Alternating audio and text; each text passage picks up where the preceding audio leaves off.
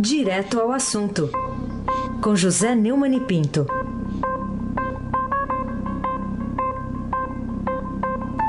Neumani, bom dia. Bom dia, bom dia.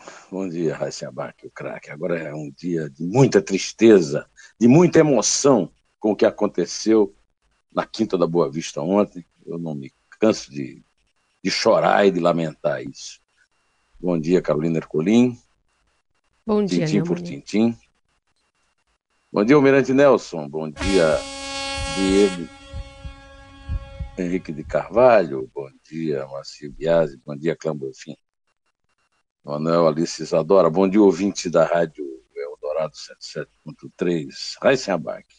Então vamos começar. O craque, vamos ao que interessa. Vamos começar com esse assunto mesmo. Estou aqui com o Estadão e a manchete hoje estampada sobre a fotografia do fogo destruindo o Museu Nacional, lá na Quinta da Boa Vista, no Rio, é uma tragédia anunciada. Então, a pergunta para você: o que provocou o maior desastre da cultura, da memória, da história do Brasil, até da ciência, ontem à noite? Primeira entidade científica do Brasil, 200 anos criada por Dom João VI. É o Brasil pegando fogo, é a memória do Brasil pegando fogo, é a cultura do Brasil pegando fogo e é, sobretudo, o Estado brasileiro confessando seu crime nesse incêndio. Eu, eu, a primeira notícia que eu vi hoje é que a polícia está querendo saber se o incêndio foi é, ocasional ou acidental. Não é o, o criminoso. Não foi acidental, é um crime. O, o, incêndio do Museu Nacional da Quinta da Boa Vista foi um crime. É, esta manhã, desde as seis horas da manhã, está circulando o Estadão Notícias, tem um comentário que eu fiz e que eu uh, apresentei num, num, post no Twitter, dizendo é, quem pôs fogo no museu. O, o, o incêndio que destruiu o Museu Nacional da Quinta da Boa Vista, no Rio de Janeiro, é uma notícia absolutamente inacreditável, mas nunca surpreendente, pois ela resulta de séculos de descaso, insensibilidade e incompetência de um Estado cujos ocupantes voltam-se apenas para a rapina dos cofres públicos, usados somente para enriquecê-los de forma ilícita e perpetuar essa trágica realidade. A lamentação pública do presidente Michel Temer não chama atenção pelo pesar, mas, ao contrário, pelo cinismo de uma elite política dirigente incapaz de enxergar a própria ignomínia, atitude com a qual é coerente o ministro da Cultura, Sérgio de Saleitão ao tentar fugir da própria responsabilidade. Foi este o meu comentário. Quer dizer, o meu comentário da própria voz está lá no ar, no portal do Estadão. Isso aqui é o post que eu li, é, esse post é o post que eu pus no Twitter. E, e no WhatsApp eu recebi um, um, um, recado de minha amiga Ieda Lima, lá pra, e ela escreveu, acho que um resumo bom para o comentário, para encerrar a resposta a essa sua primeira pergunta, Aysen. A tragédia do Museu Nacional do Rio é resultado do descaso, da negligência, da ignorância e da falta de prioridade à educação e à cultura, mas também da incompetência gerencial das diversas gerações de diretoria do museu. Não dá para entender como um museu dessa importância e magnitude não contava com um esquema de avaliação e combate a incêndios e outros desastres nesses 200 anos de administração. Não adianta culpar o Papa Parcerias poderiam ter sido construídas para a captação de recursos complementares. Temer é culpado, Dilma Rousseff, que, que banca professora, é culpada, Luiz Inácio Lula da Silva, o presidiário mais famoso do Brasil, também cometeu esse crime. Fernando Henrique Cardoso, professor, sociólogo, vou parar a lista por aqui. São todos criminosos. Todos eles ajudaram a pôr fogo no Museu Nacional da Quinta da Boa Vista. Carolina Ercolim, tintim por tintim. Bom, Neumani, quais são as perspectivas para outras instituições de grande importância cultural, como o próprio Museu do Ipiranga aqui em São Paulo, o Arquivo Nacional e a Biblioteca Nacional, após as reações né, do presidente Temer e também do ministro da Cultura, Sérgio Saleitão, ainda durante o incêndio? Pois então, é, eu tô hoje eu comecei a ler os, os noticiários e vi o seguinte, né? Uma coisa que a gente já estava sabendo desde ontem, que é inacreditável. Os hidrantes próximos à instituição não funcionaram. Teve que ser levado carro-pipa, como se leva lá no sertão, a falta lá de água, para poder os bombeiros colocar uma escada mais giro, mijando lá, eu vou usar essa expressão, mijando a aguinha para combater um incêndio desse. Aí vem Temer dizer que é incalculável para o Brasil a perda do acervo do Museu Nacional. Eu só rezo é que ele vá embora e vai responder os processos criminais que ele tem que responder e não deixe a herança de alguma outra tragédia, como você chamou a atenção. O, o Museu é, da, da, Independência, no, no, Ipiranga, em São Paulo, é, está caindo, é, da mesma forma que o Museu Nacional era, era, do acervo da Universidade Federal do Rio, o Museu do Ipiranga do acervo da USP. O museu está embolorado, caindo, a população não pode visitar o Museu da Independência por esse estado absoluto de descaso desses canalhas que roubam a República e não cuidam do que tem de, de cuidar. E o maior protesto que eu achei, como imagem, como metáfora a, do, desse incêndio, foi a notícia de que, resistente às altas temperaturas, o, o meteorito Bendegó, né, que caiu no sertão da Bahia, em Uauá, perto de, de, de Canudos, é, o meteorito ficou intacto após o incêndio e é a lembrança mineral, mineral, da estupidez absoluta que controla a política e a gestão administrativa no Brasil. Nós é, tocamos fogo na nossa memória porque não, não há possibilidade daquilo ter sido acidental. Aquilo foi um crime, um crime de todos os governantes que passaram pelo, pelo governo federal, pelos governos estaduais, todos, principalmente do Rio, é claro. Aí você abaque o craque. Tá aí, uma justa indignação que a gente vai continuar acompanhando tudo que vai ter de desdobramento sobre essa destruição lá do Museu Nacional no Rio. Vamos entrar nos assuntos uh, mais propriamente da política também, da campanha eleitoral resgatando do fim de semana uma, uma, manchete da editoria de política de ontem do Estadão. PT afronta o TSE e insiste em candidatura de Lula.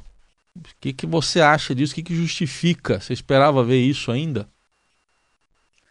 Eu tenho 67 anos, eu tenho 51 anos de jornalismo e realmente esse título eu nunca esperava ver, muito embora que eu já tinha é, testemunhado a notícia o, o PT desafiou, o Partido dos Trabalhadores, desafiou a decisão da Justiça Eleitoral que é, impugnou a candidatura do ex-presidente presidiário mais famoso do Brasil, Luiz Inácio Lula da Silva, à presidência da República, e está desafiando aí todo dia na propaganda eleitoral, no rádio e na televisão. Agora, eu quero dizer o seguinte: a justiça eleitoral merece, não pela decisão em relação ao Lula, pelo voto do Faquim, pelo conciliábulo depois que decidiu é, permitir que o, o, que o vice fizesse campanha como se fosse presidente. É um bando de, de, de gente cínica, de gente sem nenhum apego à realidade, essa alta cúpula do Poder Judiciário. O, a decisão foi correta. Devia ter sido 7 a 0, porque não há sentido você pôr em discussão a lei da ficha limpa e a Constituição da República. Mas a, a justiça eleitoral é um, como a justiça trabalhista, são é, órgãos que só servem para despesa, para criar despesa para o contribuinte. Não tem o menor sentido, isso não existe no mundo. E, e a, a, prova disso é essa: a justiça tomou uma decisão e o fim de semana inteiro todo mundo viu o PT rindo da cara eh, dos ministros do Tribunal Superior Eleitoral. Carolina Herculin, tintim por tintim. Neumani, o que mais chamou sua atenção nesse relatório do ministro do Supremo, Luiz Roberto Barroso, na sessão de sexta do TSE, em que foi impugnada a candidatura de Lula pelo PT à presidência da República? Ah, o relatório do, do ministro Luiz Roberto. Caiu a linha com o José Neumann e Pinto, que falava então sobre essa decisão de sexta-feira. Uma decisão que vai ter desdobramentos ainda hoje, né? A votação durou 11 horas e só foi terminada na madrugada deste sábado. Agora sim, Neumani, continue, por favor. É, o, o relatório do Elizabeth Barroso é uma aula é, de um, de um didatismo. Eu critiquei muito o ministro Barroso por ele ter é, é partido do pressuposto desse primado é, dos, dos, é, o fetiche dos prazos né? e dos ritos da justiça é, e, e, da vaidade dos ministros que gostam de aparecer.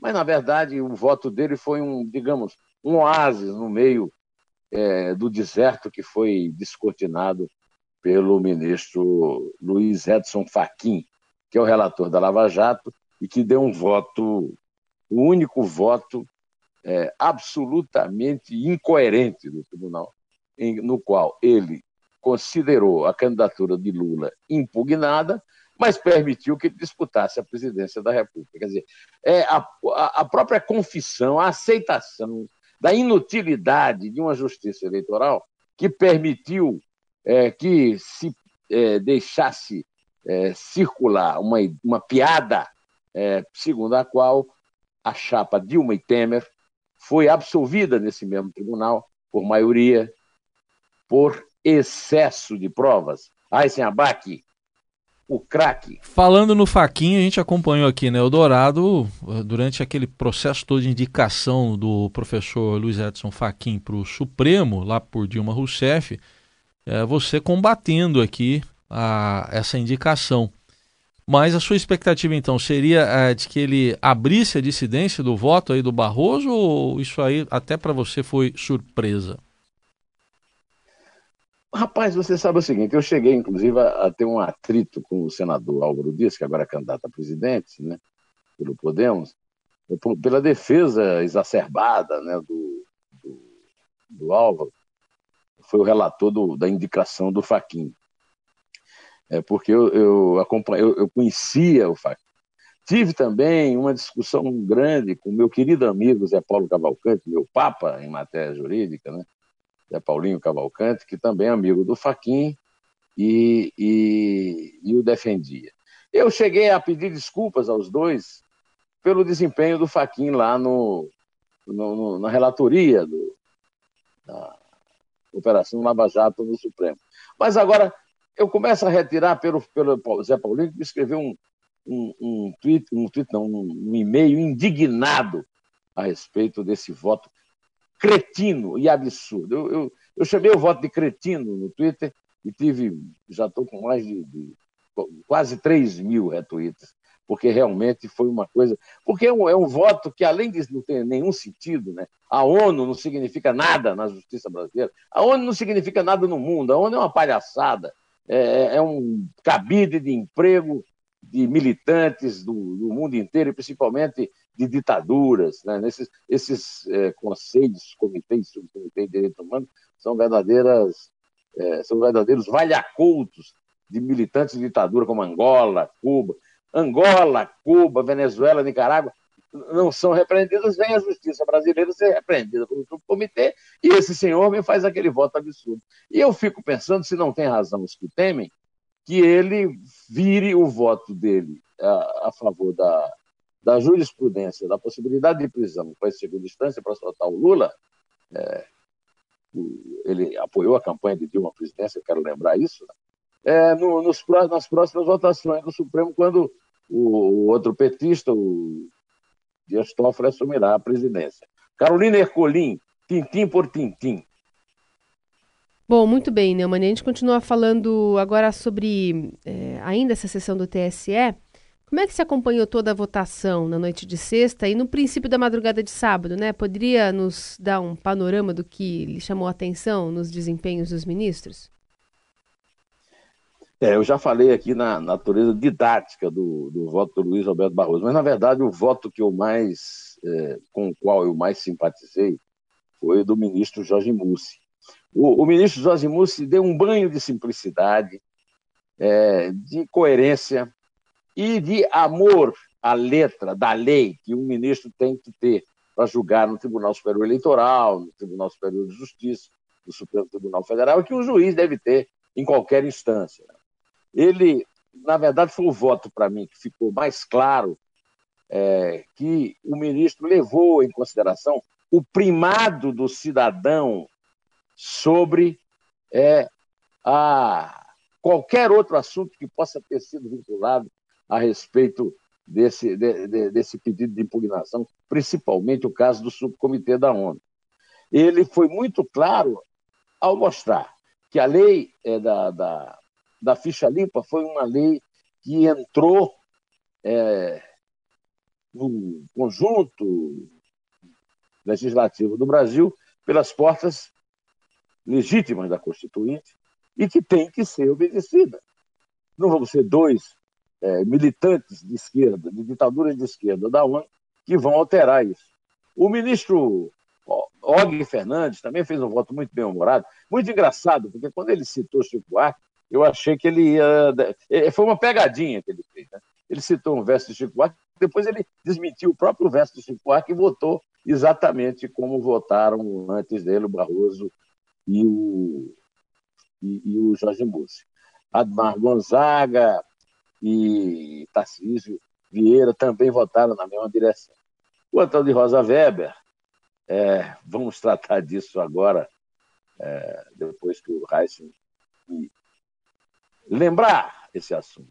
Heisen abarque o craque. É, vamos falar aqui da ministra Rosa Weber agora, porque você tem saudado ela, a ministra, né, com muito entusiasmo, a atuação dela lá no Supremo em votações, por exemplo, em que ela defende o, aquele primado da colegialidade, ou seja, vale mais a opinião do, é, do plenário do que uma opinião de convicção pessoal, decisão monocrática dela e dos seus colegas, em termos, por exemplo, como aquela jurisprudência da autorização para prender condenados em segunda instância. Mas o que, que você diz do voto dela, que já foi no, no sábado de madrugada como presidente do TSE?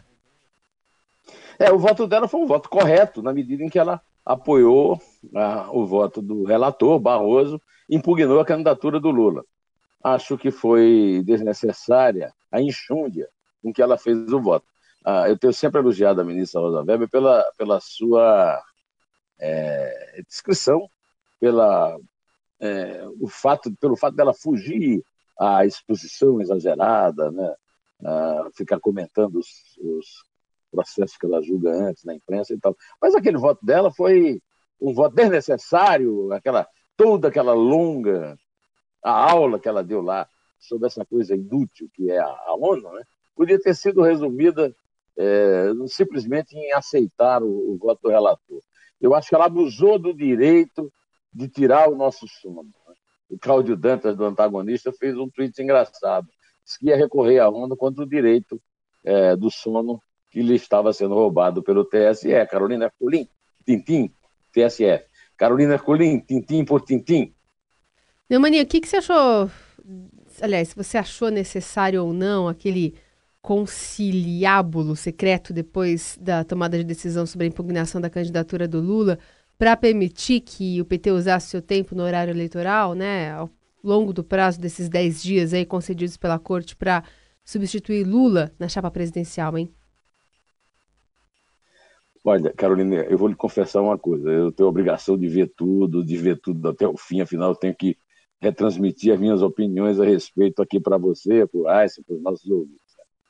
Mas, Carolina, quando o. o... primeiro, quando a Rosa Weber é, passou a presidência para o Barroso, uma coisa absolutamente fora de qualquer esquadro, e que demonstra uma certa inabilidade dela. Eu, eu até esqueci de dizer, ao comentar o voto dela, que eu sempre lamentei muito a dificuldade que ela tinha para ler os próprios votos, principalmente no mensalão né, e, agora, né, no, Supremo. Mas ela até que na, na sexta-noite, no sábado de madrugada, leu direitinho. Mas a transferir a presidência para o Barroso, e o Barroso ouvir o, o, o, advogado do PT não prestar atenção na alerta que a moça que advogou lá para é, para os autores da ação de constitucionalidade fez, foi é, exagerou, excedeu a todas as minhas medidas, né? ah, ultrapassou o meu cinismo e, e a minha é, incapacidade de aguentar mais do que eu já tinha aguentado. Não havia nenhuma necessidade de fazer um conciliável secreto. Se tinham que decidir. Aliás, não tinham que decidir nada. Tinham que cumprir o que ele, Barroso, propôs e todo mundo aprovou na votação que seja o seguinte: o partido tem 10 dias para mudar o candidato, e enquanto o mundo não mudar, não ocupa. Aí vem com a, a, o horário eleitoral. Aí vem aí o, o, o exemplo do Eduardo Campos, que não tinha nada a ver. E aí ele propõe um conciliábulo secreto, quer dizer, é, o fim da picada, porque você está numa sessão pública sendo transmitida no Brasil inteiro, e aí marca uma reunião ali entre eles, sem que ninguém fique sabendo. Aí eu fui dormir, eu já estava com muito sono, eu fui dormir, porque eu já sabia o resultado. E o resultado seriam os dois resultados que houve. Né? O primeiro resultado é que o PT iria é, aproveitar desta, desse excesso de generosidade vaidosa do relator e dos outros ministros para é, partir para essa, essa narrativa é, completamente é, mal educada, grosseira, contra não contra a justiça, contra as instituições brasileiras, e que ninguém ia reagir. Até agora não vi nenhuma notícia de reação. Tem que tirar isso do ar e ninguém tira, porque a justiça sabe que é desmoralizada. Então, se deixa desmoralizar. Ou o voto do Faquin, que considera que a, o subcomitê da ONU é mais importante do que a justiça brasileira, ou a reação que o PT teve à decisão correta, constitucional, baseada na lei da ficha limpa, que a Constituição incluiu, que o Lula promulgou. É, não vale, que vale são dois militantes de Angola e do Chile, da esquerda lá, que resolveram desafiar o Estado brasileiro. Bom, mas isso ainda vai rolar muita água, ainda, ainda falta muito tempo para completar esse prazo, e ainda nós vamos ver muito da criatividade que o PT tem para enganar o eleitorado. Carolina Herculin, você está convidada a contar para que eu me despeça. Então vamos lá. É três. É dois. É um. Em pé.